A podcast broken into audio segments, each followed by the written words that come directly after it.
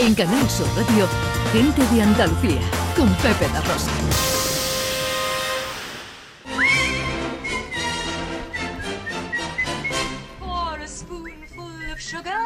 Y este es un ejercicio habitual que mm, eh, eh, recuperamos cada día de fin de año o cada programa que se acerca al fin de año y es hacer una selección de las mejores películas del año que concluye a tenor eh, del gusto de nuestro director, José Luis Ordóñez. Pues sí, eh, hombre, es lo que toca, ¿no? Hacer listas y, todo esto, y yo no voy a ser menos. Entonces tengo una lista de lo que son para mí las 10 mejores películas eh, del año, ¿no? 10 mejores películas, pues por diferentes motivos. Y entonces tengo un top 10. Si os parece, pues empezamos de la 10 hasta la primera. Perfecto. Vámonos con la primera. Vámonos, con, vámonos con, la, con la primera, que es, ojo, un documental.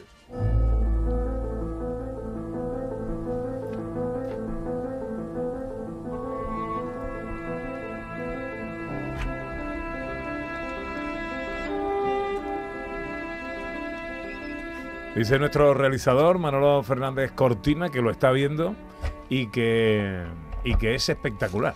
Bueno, es que, a ver, estoy hablando del documental Enio el Maestro, que es, es, una maravilla porque estamos hablando de uno de los mejores compositores de la historia del cine, uh Ennio Morricone, ¿no? Y esta película tuvimos ocasión de verla eh, pues, ¿no? hace unos meses, en, 2022, y ver esta película documental en una sala de cine donde vemos a un Ennio Morricone ya con noventa y tantos años, ver su rutina diaria antes de, pues, de trabajar, pues lo vemos haciendo eh, ejercicios gimnásticos a su nivel, ¿no? De, de 90 años y después ver escenas de las grandes películas y de las grandes bandas sonoras que ha compuesto, como la trilogía del dólar. Eh, pues Los Intocables de Elliot Ness o La Misión, ¿no? La Misión. ¿Cómo podemos olvidar la banda sonora de La Misión? O, por ejemplo, Los Odiosos 8 de Quentin Tarantino, con la que ganó su único Oscar, que esto es una aberración absoluta y nos da una imagen de lo que son los Oscars, ¿no? Bueno, y esto que estamos escuchando, que es El éxtasis del oro, de El bueno, el feo y el malo, de eh, Sergio Leone, con Clint Eastwood, con eh, Lee Van Cleef, con Eli Wallach. En fin, volver a ver, a recuperar todo esto en una sala de cine, pues le ha puesto la 10, pues casi podría haberlo puesto la 1, ¿no? Porque es un, es un documental maravilloso y desde luego imprescindible. Siguiente película que quiere recordar. Pues una película, una película muy curiosa, muy interesante y muy terrorífica.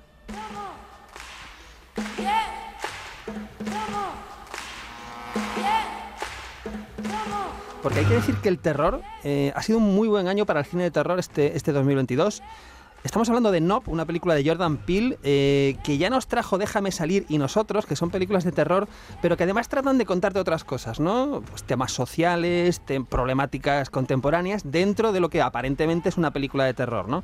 Y aquí hace algo muy interesante, que es mezclar un poco eh, pues la película con monstruo con el western, ¿no? Y es una película que ha generado controversia porque no, porque digamos que es difícil contar de qué va y cómo acaba, ¿no? Yo creo que está muy clara de qué va la película pero es una experiencia, es de esas películas que hay que ver en una sala de cine, disfrutar, salir y después comentarla con los amigos. No, así se llama. No. En el número 8. Bueno, pues una sorpresa, un sorpresón, una película que nadie se esperara que fuese un éxito porque es una película de muy bajo presupuesto. Es una película que se llama Smile.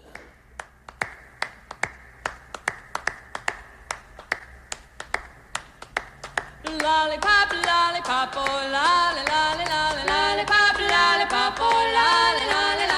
no es un spoiler decir que la película acaba con esta canción. Es una película de terror también y es una película protagonizada por la hija de Kevin Bacon, eh, que Kevin Bacon llevamos muchos años, pero a Sosie Bacon no la hemos visto tanto y es la protagonista absoluta de esta película que trata el tema de las maldiciones. Si uno ha disfrutado con The Ring, la película japonesa, o, la versión americana, ¿no? Eh, estas películas que hay maldiciones que se propagan, o, con La Noche del Demonio, una película más clásica de Jacques Turner. En Smile tenemos un poco lo mismo, pero diferente, le da una vuelta, un, giro original. Y además lo asocia, intenta de nuevo el terror hacer algo, eh, asociarlo con los traumas, ¿no? Cómo afectan los traumas psicológicos y lo asocia al tema terrorífico. Con lo cual es una película además que dura poco, 85 minutos creo que dura. Es un auténtico disfrute y tengo que decir que en la sala de cine yo pasé muchísimo frío. No sé si era el terror de la película o es que el aire acondicionado estaba a tope. El susto. Repasando el top 10 de las mejores películas de 2022 con nuestro director José Luis Ordóñez. En el número 7. Pues otra sorpresa y otra de terror. Tampoco es spoiler decir que esta película acaba con esta canción, ¿vale? es una maravilla de canción que recordamos de, otras películas, ¿verdad? De los 80, que no, quiero señalar, Dirty Dancing, ¿verdad? Pues estoy hablando de Barbarian, que es una película eh, que ha generado mucho revuelo también porque el planteamiento, ojo, es muy interesante. Tú te alquilas tu eh, apartamento, tu casita, por Airbnb, ¿vale? Tú eres, eh, pues vas una noche a, un barrio donde está tu casa con el GPS del coche y resulta que todas las casas son súper siniestras menos la tuya, ¿no? Es un barrio súper siniestro y dices, bueno, por lo menos mi casa pinta bien, voy a entrar, ¿no? Pero cuando entras resulta que hay una persona que ya ha alquilado eso por Airbnb. ¿Y ahora qué haces, no? Compartes casa, te vas, es tarde, ya no hay hoteles, en fin. Entonces ese planteamiento está muy bien y después la película toma giros absolutamente insospechados. Esta película, además, si a alguien se le pasó a verlas en cine, eh, la puede recuperar en Disney Plus. No te quedes, no te quedes en la casa. pues se queda, se queda. y hasta aquí puedo leer. La película se llama Barbarian, eh, en el número 6. Pues en el número 6 volvemos con, con, alguien casi de la familia, porque volvemos a una película de David Cronenberg que lleva 50 años haciendo cine, es un cine habitualmente muy turbio, muy siniestro, muy de mal rollo, y aquí no va a ser menos, es una película que se llama Crímenes del Futuro.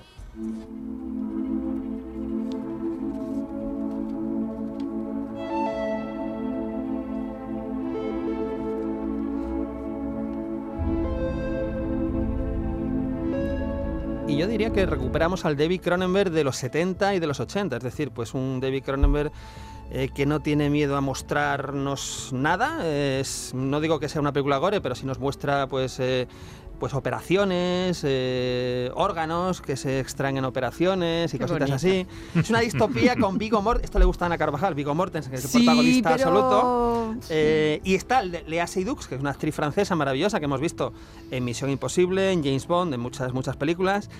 Y es una película que es, evidentemente no es para todos los públicos, pero es una película muy interesante que también da debate. Uno acaba de ver Crímenes del Futuro y te dan ganas de comentarlo cenando con los amigos y, tal. O sea, que es muy, muy recomendable. Bueno, eh, no hay que quedarse. No, que, las ramas no, nos dejen. o el bosque no nos. ¿Cómo es la frase? El árbol no te deje ver el bosque. Exactamente, porque eh, pues nos puede chocar un poco toda la parte un poco más gore y más desagradable, pero después trata un tema muy, muy interesante, ¿no? Que, da gusto debatir. no, no, es por nada, ¿eh? pero de cinco llevas cuatro que son de miedo. Claro, es que muy al estilo. Es que, 2022 es un gran año para el terror. Ordóñez, un gran año para el terror. 2022. Un castigo para ti sería un, la lista de los top 10 comedias románticas. Eso, no. Yo, John, te juro que he buscado comedias, pero es que no había una buena. Vale, te lo juro, he estado buscando. ¿Hay alguna? alguna Ahora, por ejemplo, vamos a hablar de una película que, es, que tiene algo de comedia, no, no, es, no es una comedia loca, evidentemente, pero es una película que se llama Argentina 1985. Quiero renunciar expresamente a toda pretensión de originalidad para cerrar esta requisitoria. Quiero utilizar una frase que no me pertenece, porque pertenece ya a todo el pueblo argentino. Señores jueces, nunca más. Bueno, ¿Por qué hay que ver Argentina 1985? Porque está protagonizada por el mejor actor que hay en la actualidad en el globo terráqueo. Porque es que lo que hace Ricardo Darín en casi mm. cada película que hace es maravilloso. O sea, esta, película es un drama, mm. es un drama judicial, ¿vale? Pero tiene tanta habilidad Ricardo Darín que hay escenas dramáticas donde tiene la habilidad de provocar en algunas escenas cierto humor dentro del dramatismo de la película. Y eso me parece que es muy premiable. Yo a Ricardo Darín tuve además este año la, ocasión de verlo en escenas de la vida conyugal, en teatro, en Sevilla. Bueno, es que es, una, es, un, es un lujo poder disfrutar en tiempo real de este grandioso actor. Número 4. Bueno, pues el, número 4 nos vamos a, a un musical.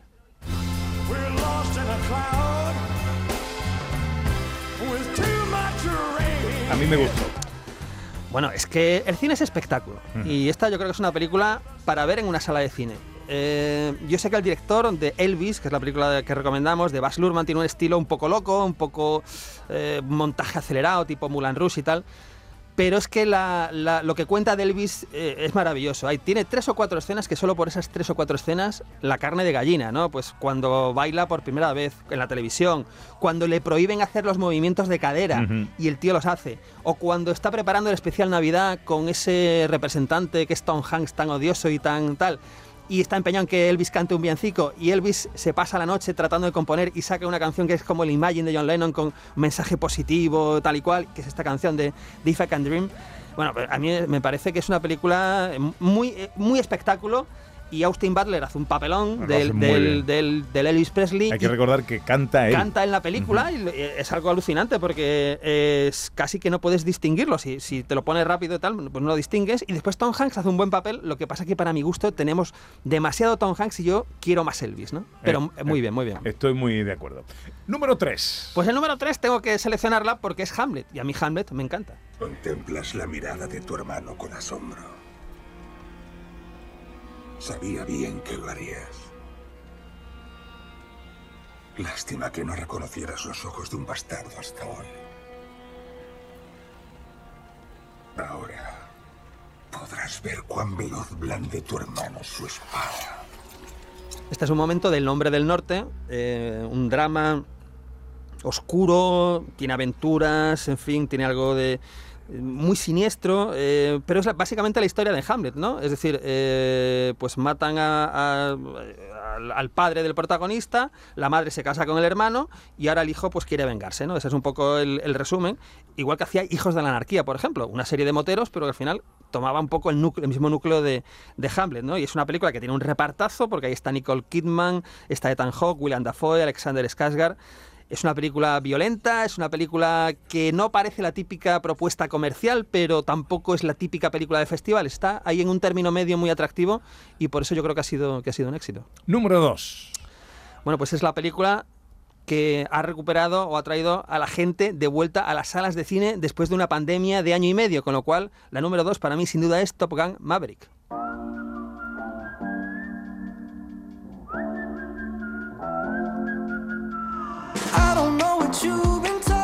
Y esta es la escena de la playa.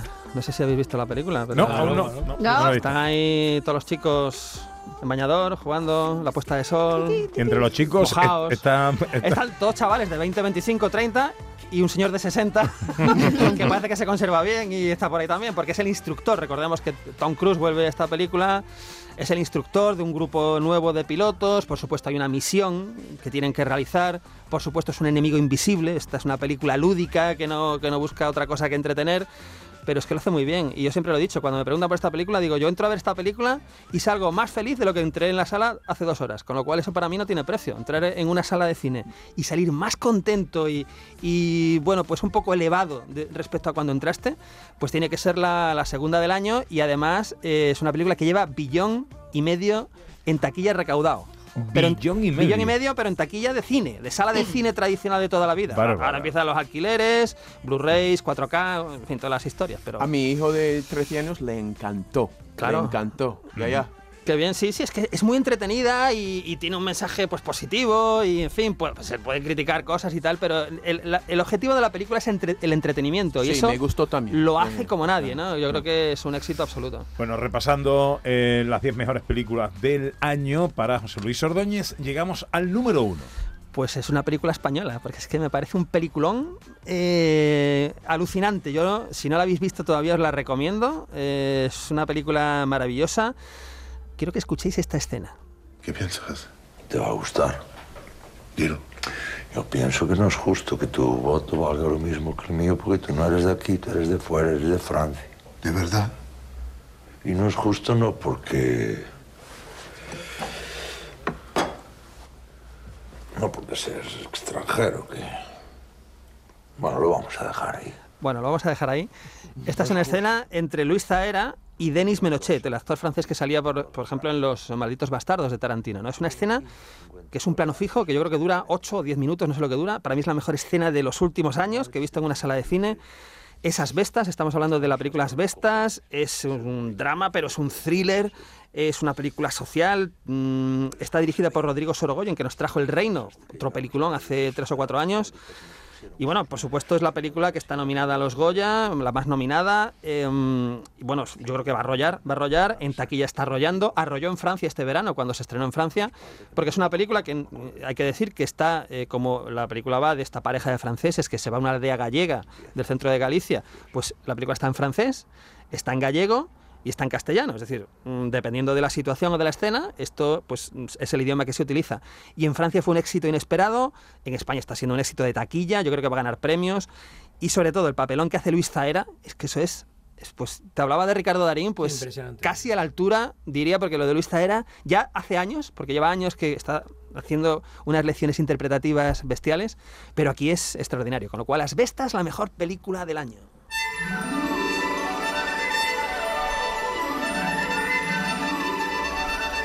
Bueno, siempre a criterio, lógicamente, de nuestro director, que para Por supuesto, por Que supuesto. ver una o dos de la lista, papá, ¿eh? Porque Hombre, hay cuatro de terror, hay susto. cuatro de terror, pero el resto no, el resto Bueno, no. es verdad. Por cierto, no hay ninguna película de Bruce Willis y, y- y estaba yo aquí recordando, eh, eh, ¿sabéis cómo se llama el hermano limpio de Bruce Willis? Adiós. Verá, verá, verá. Pero en fin de año no habíamos quedado que no hacíamos chiste No, inquietante. no, no. eh, eh, no son chistes inquietantes. Es, es un dato. Vale, vale. Es un dato. ¿Cuál- Eh, cuál es? El hermano limpio y perfumado de Bruce Willis se llama Kevin Willis. Kevin- Ah, uf,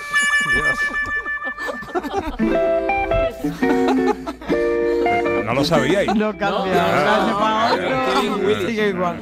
Kevin, Kevin Willis. Dios. Dios. ¿Él ¿Lo tenía esto preparado? ¿Eh? ¿Lo tenía esto re- preparado?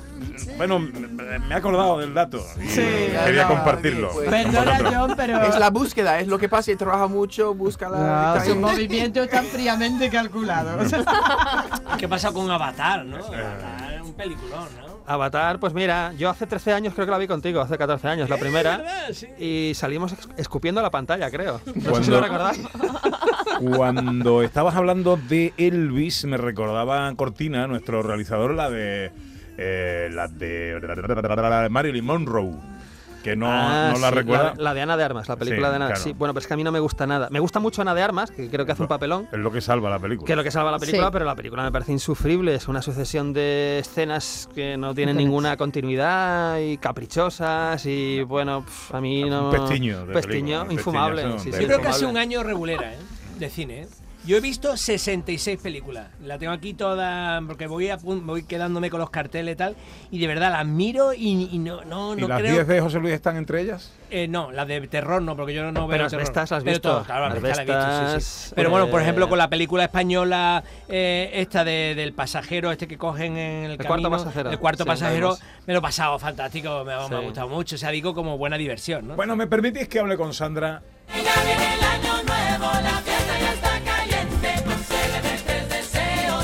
Cositas que hay que saber en un día de Nochevieja como este. ¿Por qué comemos uvas, Sandra? Bueno, pues es complicado, ¿vale? La tradición no- está, es- está un poco difuminada, no se sabe muy bien, pero sí nos tenemos que ir a un año en concreto, que es el año 1909, donde se dice que hubo un exceso de producción de uvas. Entonces se recomendó y se popularizó un rito que ya se seguía anteriormente, porque había- aparecían noticias de periódicos que antes de este año se comían las uvas de la suerte, pero ese año fue como en plan, comed uvas de la suerte todo el mundo, ¿no?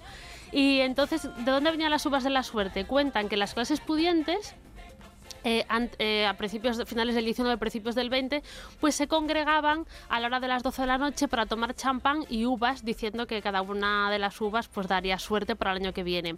Entonces, un grupo de madrileños se fue a la Puerta del Sol y emuló lo que hacía la alta sociedad, y aquello se puso de moda, gustó muchísimo, y en dos o tres años, de repente toda España estaba comiendo uvas de la suerte al son Pero de antes de la tele, antes de la tele. Antes de la tele, antes de la tele, mucho antes. Tiene el reloj de antaño como de año en año. ¿Por qué se lleva ropa interior roja en Nochevieja? Bueno, esto es, hay de todas las teorías del mundo, ¿vale? Lo más claro que tenemos es que el rojo es un síntoma, es un color que se define como pasión, como la suerte, como muy vitalista, entonces pues también está vinculado con este buscar la suerte, ¿vale? Hay gente que dice que es una tradición que venía de la Edad Media, donde el color rojo estaba prohibido y que entonces se empezó a poner debajo de las prendas de vestir, pero lo- la mayoría de la gente, los expertos, considera que esto viene de China o de Vietnam, donde el color rojo se asocia a la suerte y que en esta época del colo, cuando fueron las colonias y se empezaron a importar tradiciones de otros lugares del mundo, pues nos trajimos esto de vestirnos Pero con se hace, se colores hace, rojos. la gente... Bueno, Sí. Hombre, tú ves las tiendas, los No. escaparates llenos de Lo antes de que llegue la el día gente de se hoy. pone. Sí. Yo sí, yo sí. Yo, poner unos Yo trato de llevar siempre algo. sí. Hombre, me pongo todas las nocheviejas me pongo el mismo, ¿sabes? Pero, pero el rojo. Una vez al año, eh, claro, dura muchos años. 那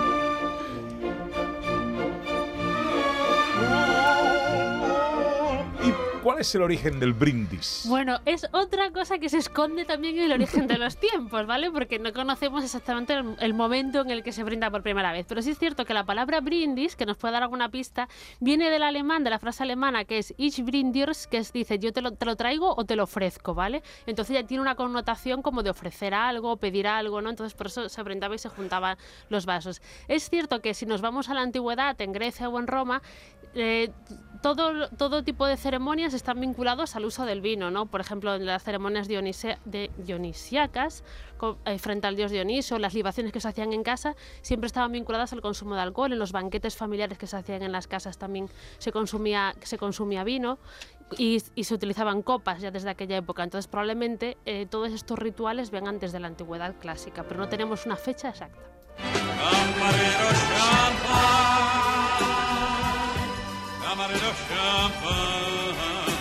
¿Eh? Esa cosa no la sabías tú, John. Yo no, no, no. ¿Eh? Es que yo vengo aquí para, para eso para mí es escuela. Esto es- Yo aprendo chistes, detalles. No es chiste, lo Da- siento. da- datos, eso es datos cinematográficos. Claro, Kevin Willy. Kevin Willis. Kevin- pero tú lo has entendido, eso, tú lo has entendido. Claro. Sí. Yo soy muy listo. Sí. Bueno, eh, José Luis luego nos va a hablar de las películas más esperadas de 2023. Eh, ya os avanzo que no nos va a hablar de Indiana Jones ni nada. Ah. Por supuesto que Oye, que también James Bond tiene un hermano limpio, luego que te lo cuente José Luis Ordóñez. O sea, ¿Ah, sí? Sí. Hombre, Eso- claro, eso lo eso fue un chiste inquietante. De, A ver, no, pero recuérdalo, Hombre, recuérdalo. el hermano limpio de Espera que me acuerde, Bond. vamos a dar publicidad y, y me acuerdo que... Venga, venga, te doy, te doy que vienen los informativos ahora. Bueno, eh, le damos ya permiso a Raquel Moreno a que se vaya. Le damos permiso también a Beatriz Díaz. A partir de hoy es Beatriz que Rodríguez también. Rodríguez, Díaz y García. Hay Be- tres- Be- Beatriz García Beatriz. Reyes también eh, ir. Oye, ¿qué, ¿qué plan tenéis para esta noche? Pues nada, vamos a cenar con unos amigos y con las niñas, así que nada. Ajá. Bueno, nada, es mucho. ¿Y, y tú, Raquel? Yo en Cádiz con la familia, pero en versión extendida, es decir, con todos los primos, una harta de Qué gente que vamos a estar. Ole, ole, Sí, ole, sí. Qué ole, bien. magnífico, magnífico. Luego en la última hora vamos a dar un repaso a los sonidos de, de la Nochevieja. ¿Os Ay, qué bonita la lambada. por favor, arriba de una manera. Profesor, ¿usted qué hace? ¿Se va o se queda? Yo me quedo, me quedo. Se queda, ¿no? Tengo tiempo. Perfecto, porque además tiene usted que Nos hablarme. falta hablar del mejor libro de ensayo del año. Efectivamente.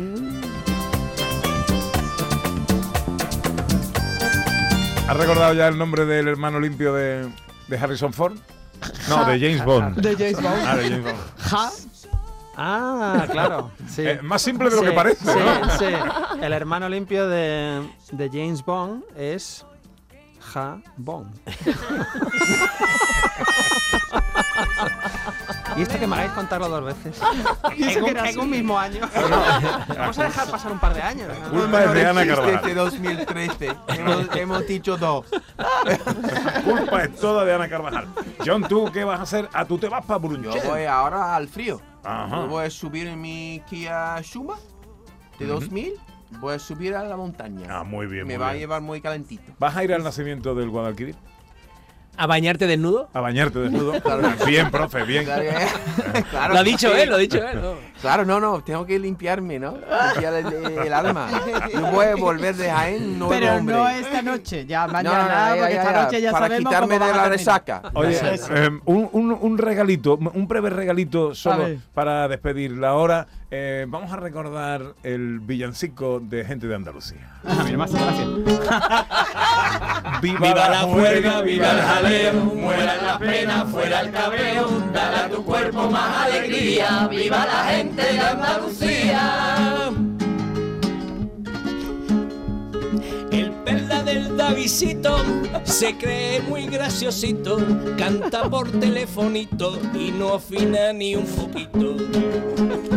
Viva la huelga, viva el jaleo, mueran las penas, fuera el cabreo, dale a tu cuerpo más alegría, viva la gente de Andalucía.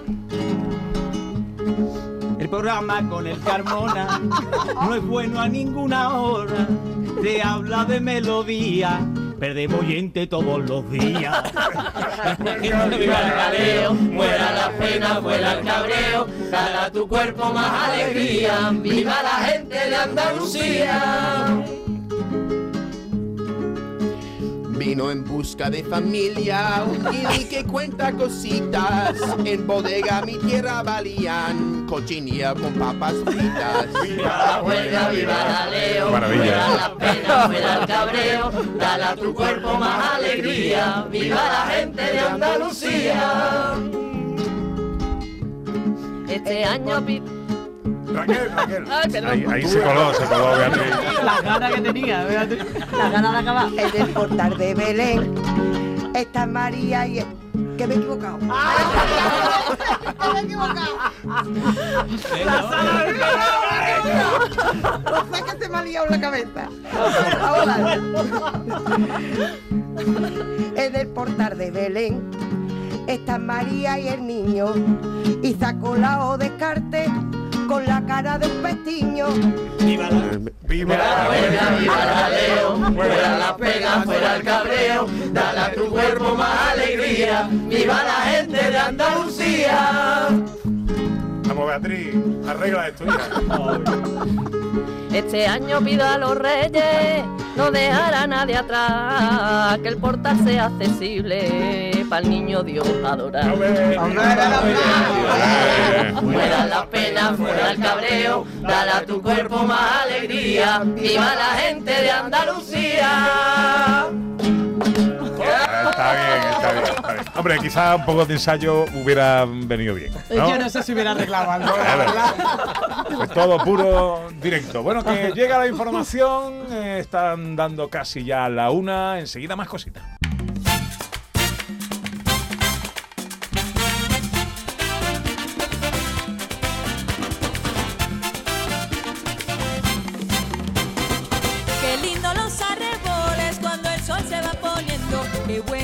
Los amores cuando se llevan por dentro.